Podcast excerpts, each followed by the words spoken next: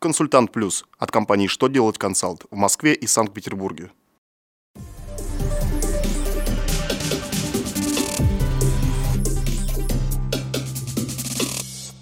Добрый день! Для вас работает служба информации телеканала «Что делать ТВ» в студии Ольга Тихонова. В этом выпуске вы узнаете, какие коды указывать при заполнении 2 НДФЛ, как работодатели поплатятся за административные правонарушения, насколько повысится уровень МРОД. Итак, о самом главном по порядку.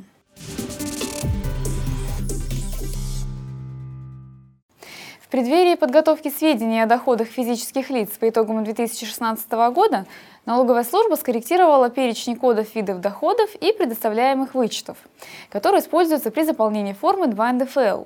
Так, например, введен отдельный код доходов для указания суммы премий, выплачиваемых за производственные результаты и иные подобные показатели, а также отдельный код суммы вознаграждений, которые выплачиваются за счет средств прибыли организации или средств специального назначения – Изменены коды стандартных налоговых вычетов на детей, внесены и другие поправки. Корректировка кодов связана с изменениями в налоговом кодексе, в частности, с уточнением порядка предоставления стандартных и социальных налоговых вычетов, введением особенностей определения налоговой базы по операциям, которые учитываются на индивидуальном инвестиционном счете и другим. Роструд выпустил письмо, посвященное вопросам ответственности работодателя за нарушение условий охраны труда. В письме разъяснили, за какие административные нарушения наказания будут суммироваться, а за какие нет. К примеру, несоблюдение нормативов по обеспечению безопасности и непроведение регулярной спецоценки условий труда грозит административным взысканием, но количество сотрудников, чьи права были нарушены, не повлияет на сумму штрафа. Если же работодатель не провел для сотрудников инструктаж по технике безопасности или не обеспечил их средствами индивидуальной защиты, работодатель оштрафуют с учетом всех правонарушений за каждого работника.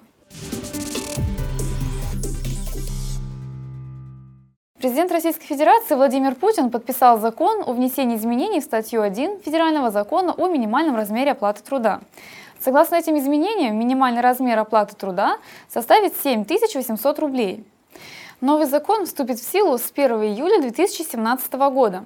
В прошлом году минимальный размер оплаты труда повысили более чем на 1000 рублей – с 6204 рублей до 7500 рублей. На этом у меня вся информация. Благодарю вас за внимание и до новых встреч!